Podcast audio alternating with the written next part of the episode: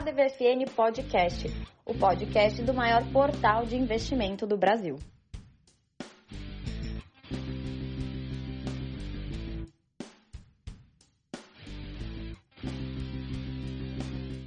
A partir de agora, a DVFM também tem o seu podcast oficial, esse que você está ouvindo aqui. Acompanhe a gente, porque toda semana teremos muitas informações interessantes para que você faça o melhor investimento, para que você siga ganhando na bolsa. Fique atento com as nossas dicas durante todo o podcast da ADVFN. O dólar nessa semana segue fechando com altas expressivas depois da volta do feriado.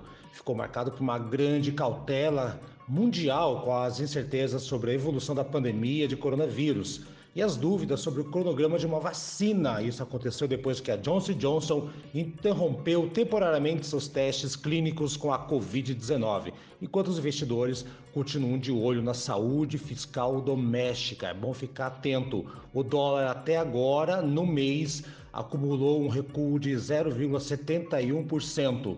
Porém, no ano, a valorização chegou a 39,11%. Estamos caminhando a 40% muito em breve.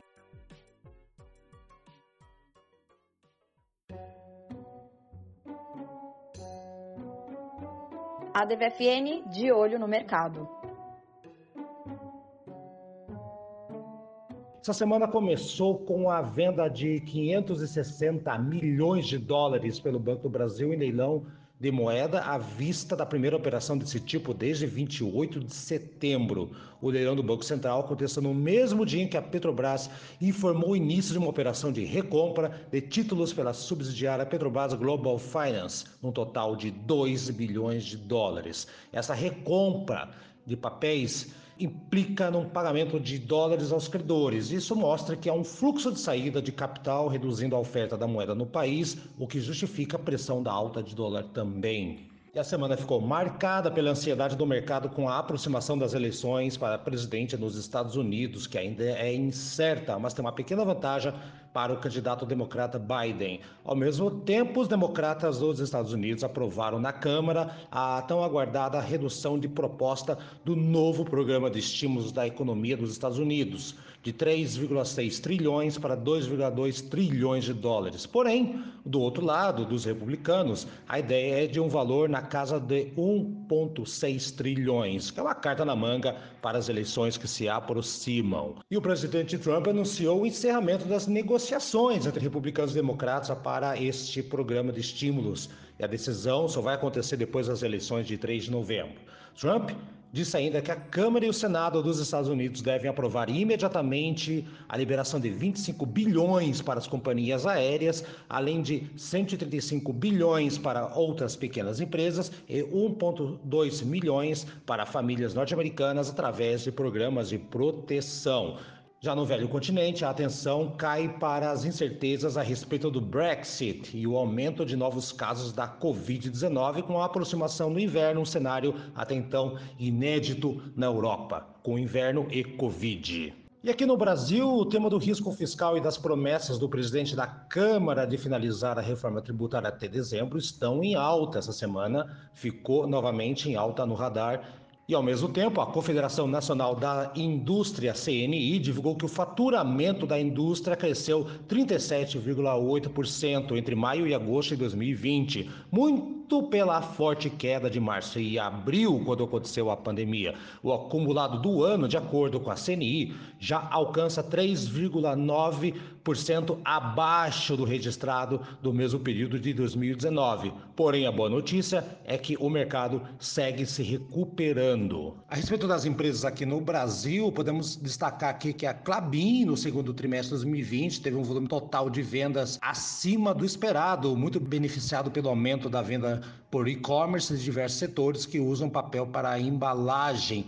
Ficou acima da expectativa também a receita, o EBITDA e o lucro da Clabin. Continuamos aqui atento para ver como é que está esse setor de papel com a recuperação do preço da celulose para a empresa. E a Magazine Luiza segue em alta com seus clientes com e-commerce, todos comprando online, evidentemente, surpreendeu positivamente o crescimento desse tipo de negociação. Ao mesmo tempo que está com um crescimento muito forte do e-commerce, a Magazine Luiza teve uma abertura de lojas físicas também durante esse período, aumentou significativamente sua base de clientes, a expectativa do cenário de recuperação gradual da economia vai trazer benefícios para o Magazine Luiza, um cenário favorável para os próximos meses com melhoria de margens e de resultados. A Magazine Luiza também deve seguir estudando novas aquisições inaugurando novas lojas ao longo dos próximos meses. Então, eles não param. Magalu segue forte no mercado, está aproveitando bem a onda do e-commerce e aproveitando também para expandir suas lojas físicas. Via Varejo também mostrou um aumento na sua base de clientes de e-commerce no segundo trimestre de 2020. O resultado foi bem sólido, superior ao que era esperado pelo mercado, com uma surpresa no forte crescimento de vendas online, assim como a Magazine Luiza. A empresa está fazendo aí o seu papel, está conseguindo aumentar as vendas online, está melhorando cada vez mais alguns serviços no seu aplicativo e site, está recuperando um espaço que foi perdido para as concorrentes, está melhorando seu aplicativo, site, ou seja, está tentando recuperar o espaço perdido. A Via Varejo está melhorando o seu canal digital. Os números esperados para os próximos trimestres devem ser melhores do que o do segundo trimestre de 2020.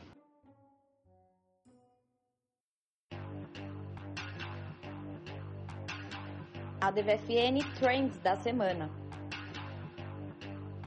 O Brasílio Andrade Neto é o nosso especialista em trends, então ele está aqui para falar hoje especificamente da novidade da semana. Está todo mundo falando do Pix. Afinal de contas, Brasílio, que vamos chamar de Brasa a partir de hoje. O Pix vai acabar com o DOC e com o TED, as transferências já tradicionais? Não, pelo menos legalmente, o DOC e o TED vão continuar a existir. O que vai acontecer é que o Pix tem diversas vantagens, pessoas e empresas podem passar a preferir esse meio de pagamento. E da mesma forma, não tem nenhuma lei proibindo que você ande a cavalo, mas as pessoas preferem moto ou carro. Tem nenhuma lei exigindo que você baixe música digital e algumas pessoas ainda preferem os discos de vinil. Então, legalmente o TED e o DOC vão continuar a existir, você pode usar, continuar a usar, mas o Pix tem várias vantagens. Então, como é que essas empresas estão se movimentando para que o Pix seja um aliado delas e não um inimigo, Brasa? O Pix foi criado em condição com o Banco Central ouvindo 220 instituições financeiras, então elas já estão bem preparadas. Uh, a Cielo, inclusive, vai continuar operando tanto o Pix como o programa de pagamento do WhatsApp que ela foi uma das que capitaneou a liberação desse sistema no Brasil. Então, todos os bancos, todas as instituições financeiras estão preparadas para usar mais essa, para dar mais essa opção aos seus clientes. Vamos combinar que a relação do Pix com os bancos começou mal. Quando foi liberado, os aplicativos de tanto Itaú, Bradesco como Santander chegaram a cair por, devido ao número de pessoas que tentando fazer o cadastro. Vamos abrir um parênteses que não há data limite para você fazer esse cadastro, então você não precisa ter pressa. Mas da outra forma eles estão muito bem preparados. Veja a Cielo. Ela está preparada tanto para atuar com o Pix, como com o modo de pagamento do WhatsApp, como a carteira digital do Bradesco. Estão bem preparados. Ah, você pode ver na televisão e na internet que o Santander está dando prêmios para quem faz o Pix. Então, os bancos estão tão bem preparados e vão usar muito bem isso a seu favor e a favor dos clientes. Os investidores podem ficar tranquilos.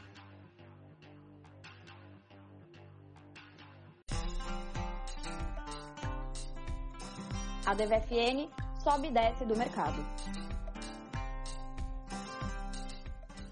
Nada melhor para falar sobre o sobe e desce do mercado do que o Bruno Torres, sócio da DVFN, responsável por esse podcast também, o homem que manda na DVFN. Tô brincando, Bruno, mas é mais ou menos isso aí. Bruno, diz aí, o que, que a gente tem que ficar atento aí nessa semana, semana um pouquinho mais curta, por causa do feriado de segunda-feira, mas o que, que devemos ficar atento no mercado? Grande Bruno, fala aí. Grande Haroldo, tudo bem? Prazer falar com vocês, ouvintes do novo podcast da DVFN.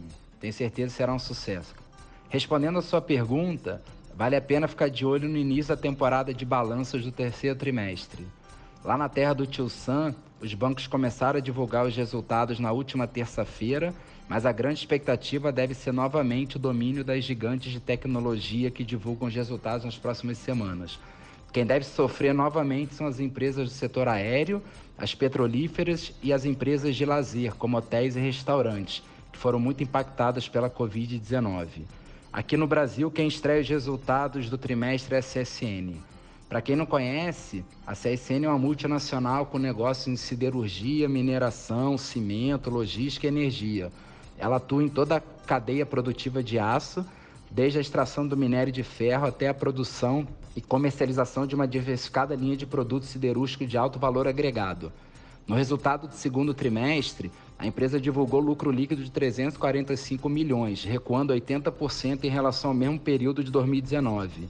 A boa notícia é que o Credit Suisse divulgou relatório essa semana esperando que a Vale e as empresas siderúrgicas, incluindo a própria CSN, Gerdau, e Minas, devem mostrar bons resultados. Então vale a pena ficar de olho. O grande destaque positivo das empresas da B3 foi o desdobramento das ações da Magazine Luiza. Quem tinha uma ação de aproximadamente 104 reais, passou a ter quatro ações no valor de 26 cada. Com isso, as ações da Magalu lideram os ganhos semanais do Ibovespa com alta de 11% e incríveis 140% de valorização no ano.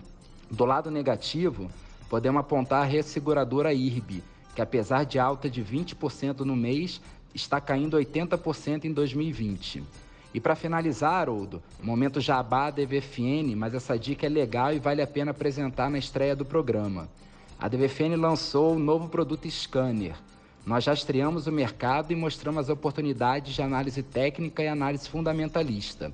Para citar alguns exemplos, o scanner mapeou através de setups gráficos e deu entrada em alguns papéis recentemente.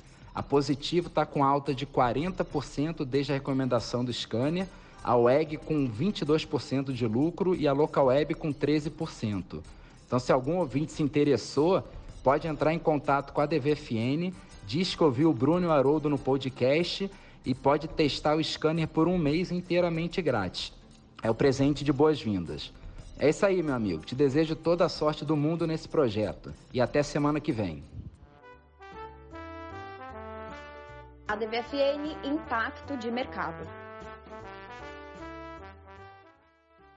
O Tramuja Júnior é nosso especialista em marketing, jornalista, entende de tudo de mercado, do que causa impacto no Brasil, no mundo, nas empresas. Vamos conversar com ele agora a respeito de um assunto muito interessante que é o IPO, ou melhor, a tentativa de IPO, de abertura de capital da loja Avan, da grande rede varejista Avan.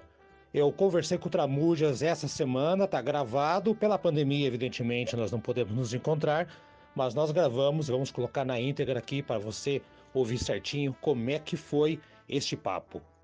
Olá, Francisco, boa noite, como é que tá você? Olá, Haroldo, olá, ouvintes do podcast DVFN. Tudo ótimo, graças a Deus.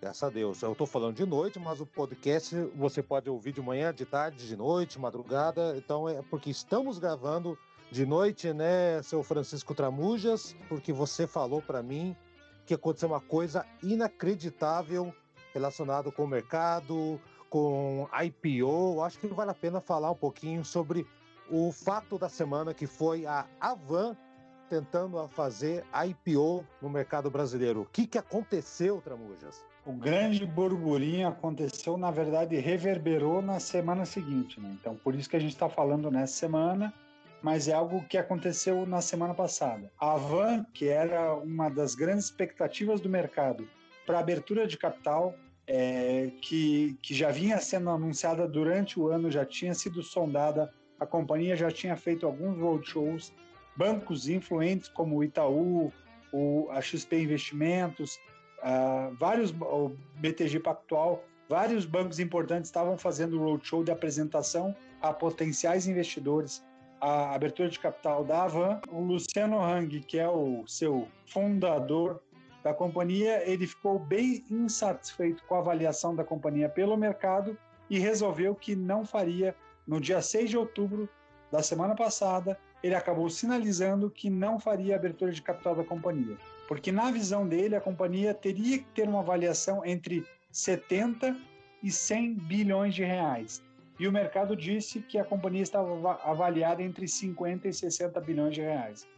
Essa sinalização, essa precificação do mercado não atingiu o que o Hang acreditava que era o potencial da companhia, e isso fez com, com, com que a companhia rejeitasse a abertura de capital. Como sinalizador negativo da avaliação, o que, que o mercado falou? Olha, legal, a companhia tem mais de 140 lojas, ela está em mais de 115 municípios. A companhia que nasceu pensando em criar mega lojas em municípios com menos de 300 mil habitantes, até porque ela nasceu numa cidade com menos de 340 mil habitantes, que é Brusque, é, ela, ela tem um, um movimento interessante, uma capilaridade interessante. Ela atingiu em 2019 um faturamento líquido de 7,9 bilhões de reais, porém, menos de 1% desse faturamento é feito através de e-commerce. Como a gente viveu esse ano um ano atípico de pandemia, talvez esse movimento ainda incipiente, focado no e-commerce, tenha sido um sinalizador negativo para o mercado que fez com que a avaliação ficasse abaixo do que o seu fundador esperava. Em contrapartida, a não abertura de capital da Van fez com que os investidores olhassem com um olhar mais, mais positivo para duas outras companhias também com uma forte capilaridade, que é a Via Varejo, sobre as marcas Ponto Frio e Casas Bahia, e a Magazine Luiza, que tem feito um forte posicionamento no mercado eletrônico, tem a partir da entrada do filho da Luiza Trajano, que é um cara da TI, é um cara que trabalhou muito fortemente o desenvolvimento na parte de e-commerce e trouxe de forma muito acertada o viés de inteligência artificial para acelerar alguns negócios. Depois, num período de pandemia, a Magazine Luiza ainda percebeu que o que era valor para o seu cliente também era conexão com negócios, porque tinha muita gente sem renda naquele momento. Ela criou um canal de empreendedorismo para fazer com que as pessoas tivessem uma nova fonte de renda. E para ela, ela criou influencers, influenciadores que poderiam vender para sua rede de relacionamento. E esse canal tem sido um sucesso. Essa semana, a ação da Magazine Luiza quebrou a barreira dos 100 reais.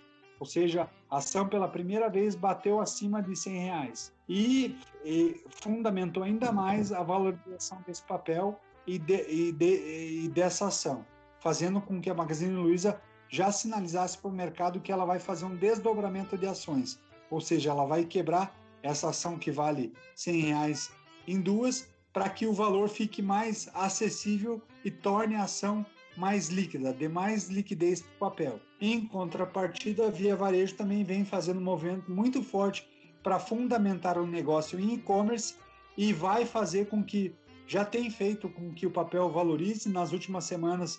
No, na, na terça-feira pós-feriado teve uma valorização acima de R$ reais, de 4%, me desculpe. O mercado está olhando com muito bons olhos esse mercado varejista que faz a inserção nas lojas físicas e um olhar muito forte no e-commerce também.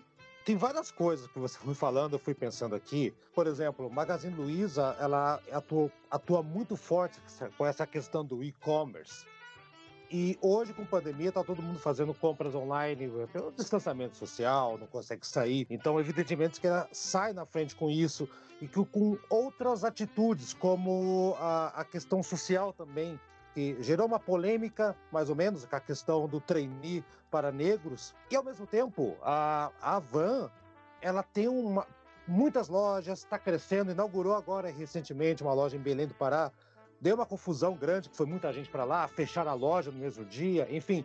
Queira ou não, é uma rede que está crescendo, porém a imagem do seu fundador acaba atrapalhando um pouco. Ele é um pouco exagerado, é uma figura um tanto quanto caricata, uma coisa até meio que de propósito, eu acredito. Mas cria talvez uma imagem não tão positiva para fins de mercado mesmo. Eu acho que talvez e, e, outra coisa, eu acho que o investidor ele acaba vendo isso talvez como uma empresa não tão séria.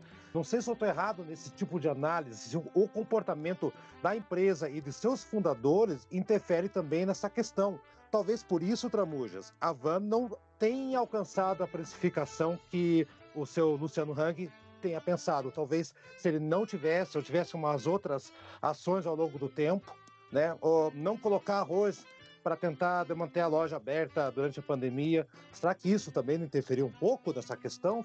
São dois comportamentos é, é, extremamente opostos, assim, quando você fala da, da Luísa Trajana e da gestão do próprio filho, que está mais no operacional, e ela vem com uma visão mais de, de conselho mesmo, de presidente do conselho. Enquanto ela entende que o cliente dela é o cliente final, que é o cliente que está lá na ponta e que tem as dificuldades do dia a dia e que vai ser impactado com uma pandemia de, de maneira muito direta e ela promove dentro da sua rede um canal para integração dos negros porque ela acredita que o negro tem pouca ascensão nos cargos de gestão. O trainee de uma companhia nada mais é do que uma forma da companhia treinar os futuros gestores. Quando a empresa sinalizou que ela faria um trainee focado em, negros, qual que era o conceito? Eles tiveram uma reunião com gestores e eles perceberam que menos de 10% dos gestores da, da companhia eram negros. Eles falaram, peraí, mas se Brasil metade da população, mais da metade da população é negra, por que, que nós temos tão, tão poucos negros em cargos de gestão? Tem alguma coisa de errado. E aí eles sinalizaram para a mudança, entendendo que aquilo era importante e esse era um comportamento que a companhia gostaria de estimular. Então ela vai para um viés de liderança pensando, claro, no negócio dela, mas quando fechou a pandemia, quando começou a, a pandemia a, a ser, ser, impactada mais fortemente no Brasil, o que, que a Luísa Trajano foi a primeira a falar, olha, as nossas lojas e o próprio filho dela, como CEO da companhia, ele disse, ó, as nossas lojas podem passar um ano fechadas, se necessário for. Nós temos fundos para isso e nós estamos fazendo negócios que não dependem exclusivamente da loja física. Então ele adaptou o negócio, ele entendia que aquilo era um, era um sacrifício da sociedade e que a empresa, que a Magazine Luiza, não era um ser fora da sociedade, que ele também deveria ser inserido nesse sacrifício. E, e sinalizou isso para o mercado. E o mercado entende isso como muito positivo, pensando que um terço da bolsa, dos investidores da bolsa no Brasil, são de investidores estrangeiros, um terço são de investidores de fundos de investimento esses caras, é óbvio que eles analisam comportamento e analisam como o, o movimento do, do, presidente do conselho, como o, pre, o movimento do CEO impacta na aceitação da marca perante a sociedade. Isso faz muito sentido e tem muito valor para esse grupo de investidores. E aí, quando você fala de um ser oposto, que é o Luciano Hang, o Luciano Hang é um cara extremamente simples. E ele pensa de uma maneira tão simples que às vezes ele simplifica algo que deveria ter um pouco mais de freio. Por quê? Porque o negócio dele, convenhamos, quando os negacionistas, quando alguém que diz que não existe pandemia começa a tentar procurar justificativa em relação à pandemia, tenta buscar isso é, numa diversidade em relação à China, Brasil versus China, ele, como, como um cara que compra da China para vender no Brasil, jamais poderia emplacar essa bandeira para a população de maneira geral, porque ele compra da China, e vende no Brasil. O grande negócio dele é ter as mega lojas para ter capilaridade de chegar no cliente final e esse cliente final comprar barato e ter, dentro desse fluxo do alto giro, novas compras na China para vender de volta no Brasil. Então ele compra containers fechados na China e vende no Brasil. Esse é o movimento da, da Avan. Ele não é uma empresa inovadora, ele, ele não tem na inovação o DNA, ele tem no comércio, no negócio de trazer, no viés das caravelas lá do, do Cabral e tudo mais, trazer as especiarias da China, trazer os, o, a mercadoria da China e vender no Brasil. Como ele está muito alavancado na loja física e ele não criou o exercício de mudança, de como é que eu consigo atender, apesar da pandemia, apesar do fechamento das lojas, ele tenta, de uma maneira muito tosca, abrir a qualquer, a qualquer forma, mesmo que isso gere sacrifício de algumas pessoas. Ele atende algumas necessidades, alguns é, investidores acreditam que esse pode ser o melhor caminho, mas garanto a você que não é a base dos principais investidores. Isso, de certa forma, cria sim uma ojeriza no mercado financeiro, que faz com que ele tenha um pouco de dificuldade de passar os valores que a loja dele tem, que a rede tem.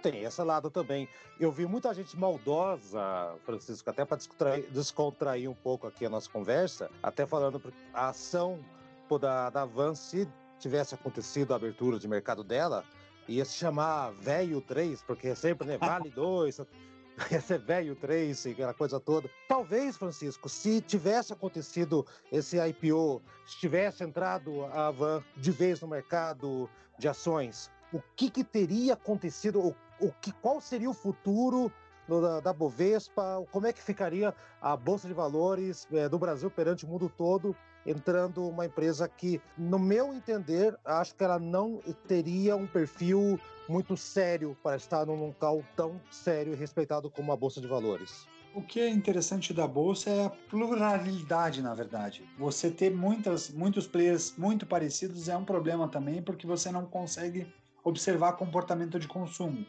Enquanto você fala de uma, de uma rede, de uma rede como Magazine Luiza, que entendeu qual é a demanda do seu público, que, que tem um viés muito forte do e-commerce tem trabalhado fortemente para isso, é interessante você também ter um player que foque mais no, no, conceito da loja física, mas que tenha outras estratégias que não somente a loja física.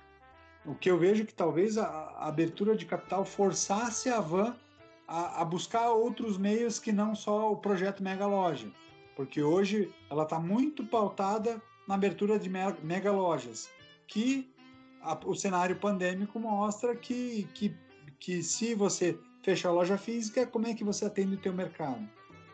É um problema. E tá indo na contramão, e tá, desculpa, Tramuja, e, e tá indo na contramão de tendências. Aqui em Curitiba e eu acho que em outras regiões a gente vê, inclusive shoppings fechando, lojas se reinventando, porque o, o, o novo normal mudou para caramba, Francisco. Hoje em dia, e a gente está tendo aulas em casa, estamos trabalhando em casa, estamos comprando de casa. Não dá para saber como é que vai ser depois do período pós-pandêmico, a partir do ano que vem, se Deus quiser, com vacina ou qualquer outra coisa assim. Não dá para saber o que vai acontecer. Mas dá para ter uma pista de que o e-learning, e-commerce, ou e a internet já chegou, anteciparam em 5, 6 anos. O que era para acontecer daqui a 5, 6 anos, que é o pessoal aderir de uma vez, abraçar a causa das compras online, já está acontecendo agora. Magalu é um exemplo perfeito disso, e a Van está indo na contramão. Ou seja, ele está fazendo grandes barracões gigantes, sendo que o comércio, a, o mercado está indo para um lado mais, vou dizer totalmente oposto, perpendicular para o lado mais da internet, entrando de vez naquilo que os especialistas achavam que ia acontecer daqui a 4, 5 anos. Ou seja, Magalu, por exemplo, está dando um passo muito mais para frente e largo relacionado com a Van. Talvez a Van, que nem você falou, Tramujas, não tendo essa visão de olhar talvez para o lado social, lado social que eu digo com as ações do seu próprio fundador e também eles não entrando de cabeça na história do online, que hoje está tudo assim. Agora começou o Pix, né? vamos parar para pensar, né, Tramujo? O mundo mudou. Ele insiste em fazer lojas físicas. Isso talvez tenha feito com que o mercado olhasse para eles e fosse assim: meu, a gente não vai eu não investiria em uma empresa que não está indo para o lado que está todo mundo indo. É, só que a, a grande vantagem, o grande senão, eu, eu não gosto de, de, taxar sempre um caminho, mas, mas faz muito sentido o que você fala.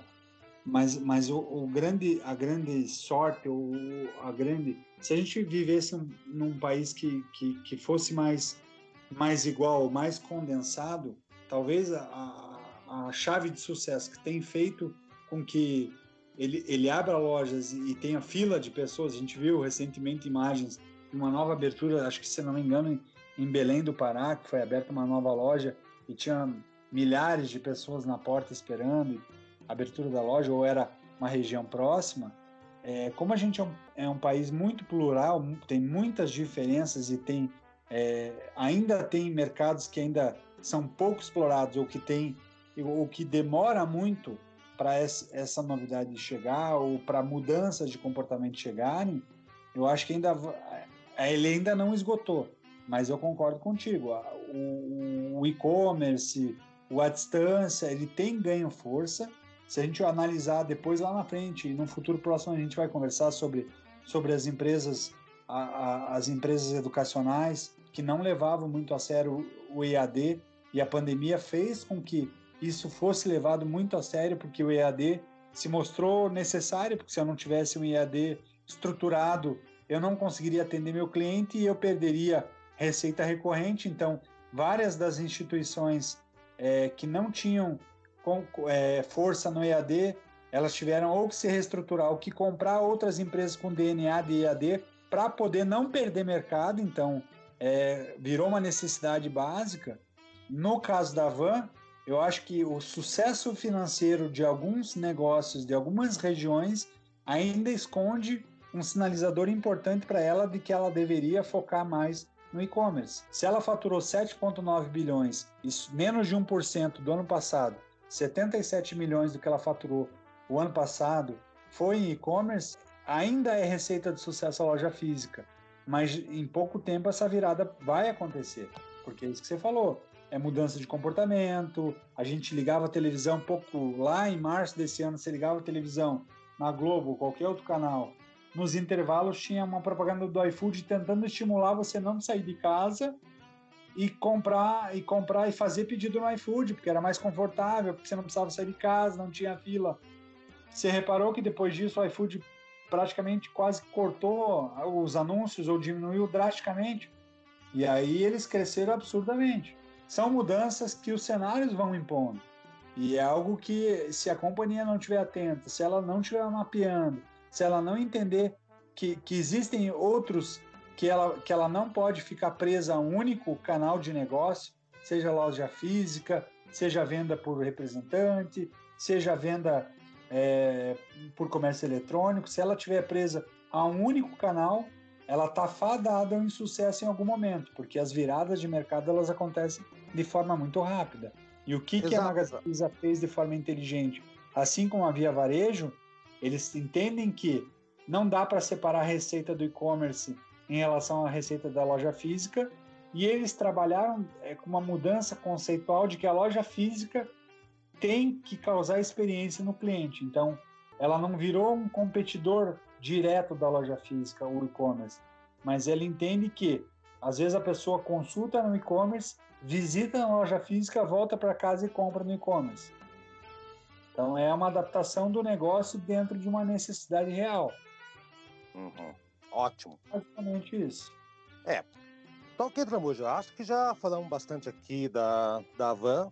Lembrando que eu não sou contra o comércio de rua, muito pelo contrário, você que me conhece há muito tempo, Francisco, sabe que eu sou um cara que ainda compra disco de vinil. Então, eu sou um cara que é muito raiz ainda. Mas eu sei perfeitamente que o online está perfeitamente entrando na vida da gente e não tem como sair. Talvez isso tenha influenciado um pouco para que a Van não, não tivesse uma visão tão boa para mercados futuros. Sem sombra de dúvidas. Tramujas, tenha uma boa noite. Muito obrigado pela sua participação. Semana que vem escolhe o tema e a gente debate aqui, ok? Combinado. Um abraço, Haroldo. Um abraço. Um abraço para todo mundo que está ouvindo a gente, então. Tchau e vamos lá.